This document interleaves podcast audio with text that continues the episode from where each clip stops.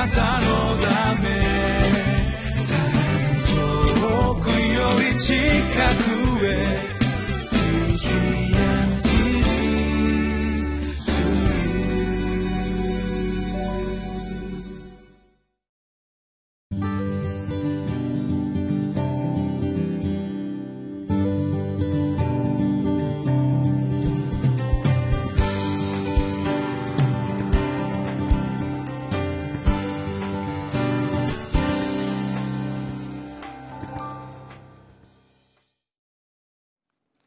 皆さんこんにちは。いかがお過ごしでしょうか？上野芝キリスト教会の三好明久です。今日もリビングライフのテキストを用いて神様の言葉である聖書からご一緒に教えられてまいりましょう。本日は7月の9日土曜日。テキストはヨハネの手紙第15章13節から21節。タイトルは「神を知る理解力があれば御心にかなう祈りをします」です。私は今から三十数年前にイエス・キリストを信じました。高校生の時ですけれどもあるクリスチャンのコンサートに行きましてそして伝道者のメッセージに答えてイエス・キリストを信じるように決心しました。一人で夜にイエス様に心の中に入ってくれるようにお祈りをしたのを今でもはっきりと覚えていますけれどもそれが土曜日で翌日から日曜日教会に行くようになりまして、まあ、野球部の練習がある時には行けなかったんですけれども大体ですねこの礼拝に行くようになった。ところがですね冬になりましてこのある時ですねこの教会に行けずにですね日曜日にこの練習をしてそして家の前家の近くに教会があったんですけれども教会の前を通りかかったらですね電気がついていたんですね。ちょうど高校生の修学が何かがあってそしてまあ何人かいて私はその中に入っていってですねそしてこの牧師と話をしました。するとですね僕先生はですねあなたはあの救われてるのかって聞くわけですよね。救われてるのかって聞かれてもですねちょっとよく分からなかったので分からないというふうに答えますとこの御言葉を開きました。私が神の御子の名を信じているあなた方に対してこれらのことを書いたのはあなた方が永遠の命を持っていることをあなた方によく分からせるためです。私はこの御言葉を通してですね救いの確信を得ました。なぜならばイエス・キリストを心にお迎えした経験を持っていたからです。御子を持つ者は命を持っておる。この御言葉によって永遠の命を持っている。ヨハネの手紙を通して私は救いの確信を得ました。そしてこの御言葉を通してご一緒に今日教えられて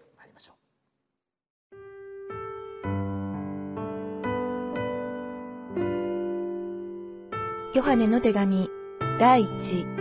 五章十三節から二十一節私が神の御子の名を信じているあなた方に対してこれらのことを書いたのはあなた方が永遠の命を持っていることをあなた方によくわからせるためです。何事でも神の御心にかなう願いをするなら、神はその願いを聞いてくださるということ。これこそ神に対する私たちの確信です。私たちの願うことを神が聞いてくださると知れば、神に願ったそのことはすでに叶えられたと知るのです。誰でも兄弟が死に至らない罪を犯しているのを見たなら、神に求めなさい。そうすれば、神はその人のために死に至らない罪を犯している人々に命をお与えになります。死に至る罪があります。この罪については願うようにとは言いません。不正は皆罪ですが、死に至らない罪があります。神によって生まれた者は誰も罪を犯さないことを私たちは知っています。神から生まれた方が彼を守っていてくださるので、悪いものは彼に触れることができないのです。私たちは神からのものであり、世全体は悪いものの支配下にあることを知っています。しかし、神の御子が来て、真実な方を知る理解力を私たちに与えてくださったことを知っています。それで私たちは、真実な方のうちに、すなわち、御子イエス・キリストのうちにいるのです。この方こそ、誠の神、永遠の命です。子供たちよ、偶像を警戒しなさい。私が洗礼を受けるときに洗礼を、えー、諮問してくださった先生は私にこう尋ねました救いの確信を失うにはどうしたらいいと思うかするとですねその先生は答えました。救いの確信を失うためには罪を犯し続ければいいんだ。このように言ったわけです。確かに私たちが罪を犯し続けていくと自分が本当に救われているのかどうか分からなくなっていくと思います。ですから私たちはここでヨハネが私たちがですねその罪を犯し続けなくてもいいようにする方法を教えてくれているんだと思うわけです。14節には何事でも神の御心にかなう願いをするなら神はその願いを聞いてくださるということ。これこそ神に対する私たちの確信です。私たちの願うことを神が聞いてくださると知れば神に願ったそのことはすでに叶えられたと知るのです。もちろんあらゆることにこの言葉を適用することは可能ですけれどもしかしこのヨハネがですね互いに愛し合いなさいと言いそしてその永遠の命を持っているということを私たちに教える時にですねここに私たちはまあ、この自分たちが罪から守られていく。罪を犯し続けなくてもいいように救いの確信を持ち続けていくためにですねこの祈るということが大切である、まあ、そのようにも理解することができると思うんです。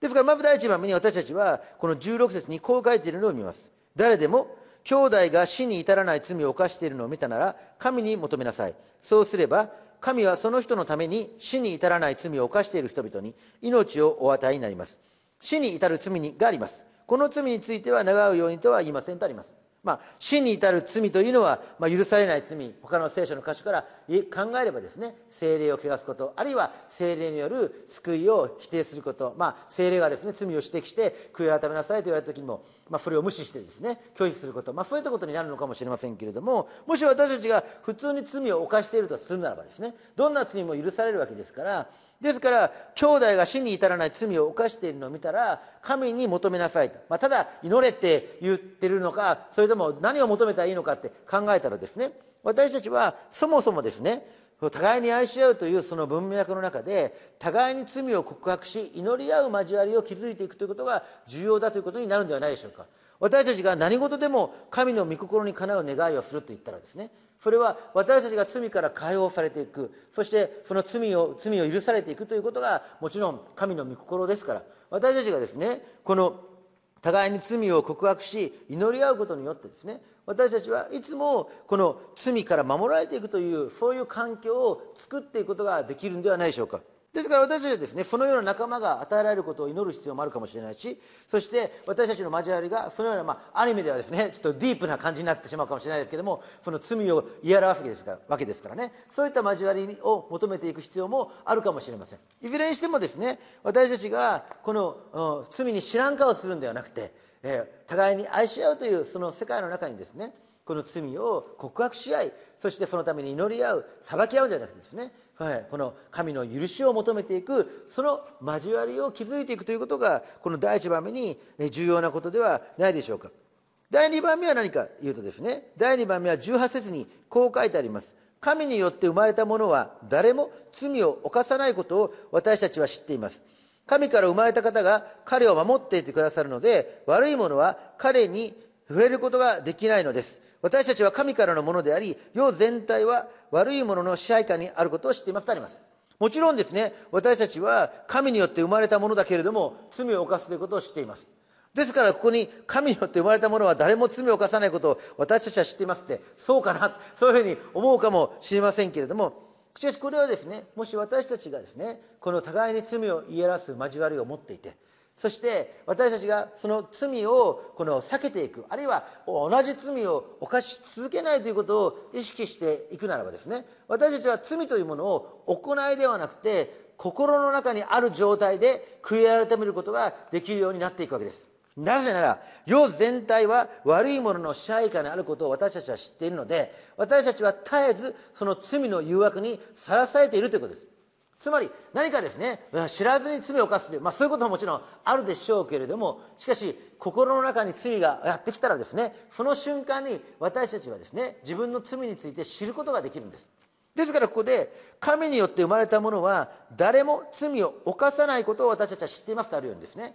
実際に罪を犯してしまうのと心の中に罪を持っているのとではですね神様の前では同じですけれども罪がないわけじゃないからでもですね実際には違います。私たちがですね心の中にある間に罪を悔い改めることができるのは私たちが罪を告白する交わりを持っているから自分は実はこういうことを考えてしまったんだとかですね。自分は実はこういうようなですね誘惑に遭ってるんだとかそういったものを経験することによって実際に罪を犯し続ける必要がなくなっていくわけです。ですから、ね、私たちはですね自分罪を犯す前に自分の心の罪と向き合うというそういう習慣を身につけていくことが重要になってくるんではないでしょうか。世全体が悪いものの支配下にあることを認め精霊が私たちを満たしてくださることを求める時に私たちは自分の心の中にある罪の習慣つい妬んでしまうとかですね。つい自分を責めてしまうとか。ついですね自分をよく見せてしまうとかですね。つい貪欲にですね人のものまで欲しがってしまうとかですね。人を支配したいと思うとか。いろんなですね心の習慣に私たちは心を向けてですね。そして実際に罪を犯さなくてもいいよ。守られていく。そのことをですね私たちは求めていくことができるんではないでしょうか。それが私たちが互いに愛し合うということではないでしょうか。実際に罪を犯してしまえばですねそれは大変なことです。大人になってですねいろんな問題が起こります。しかし心の中にある間に私たちが罪を告白するならば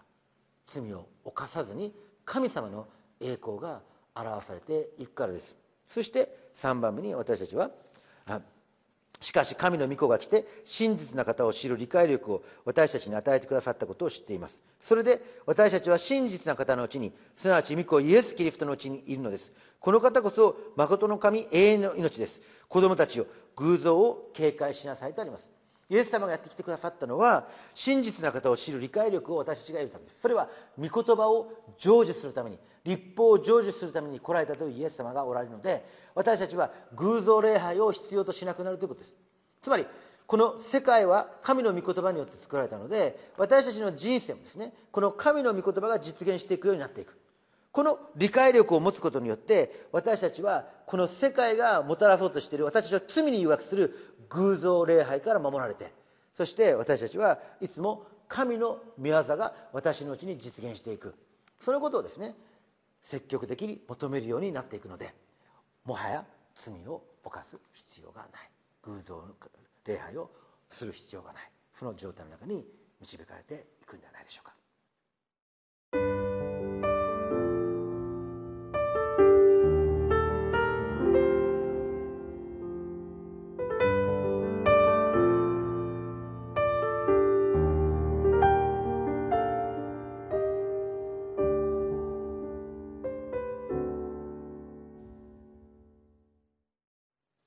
いかがでしょうか？私たちは神様の御心が私たちのうちに実現していくことを積極的に求める時に罪の誘惑から守られていくということを知るんではないでしょうか？私たちが互いに愛し合うというその中に私がいつも罪を言い表し自らの弱さを告白していく。その時に私たちは実際にやったこと以上に心の中に心罪を心の中の罪に心を向けていく時にですね私たちは自分の人生の中に求めているものはただ罪を犯さなければいいというのではなくて神様の御言葉が実現していく人生。それはこの世界をお作りになった神様が私たちに新しい創造を用意しておられる。そのことを求めていく時に私たちはもはや偶像を必要としない。この世界が提供しようとしている偶像から守られていく時に私たちはその罪を退けて大胆に神様の御心を求めていくことができるんではないでしょうか。お祈りしましょう。恵み深い天の父なる神様私たちが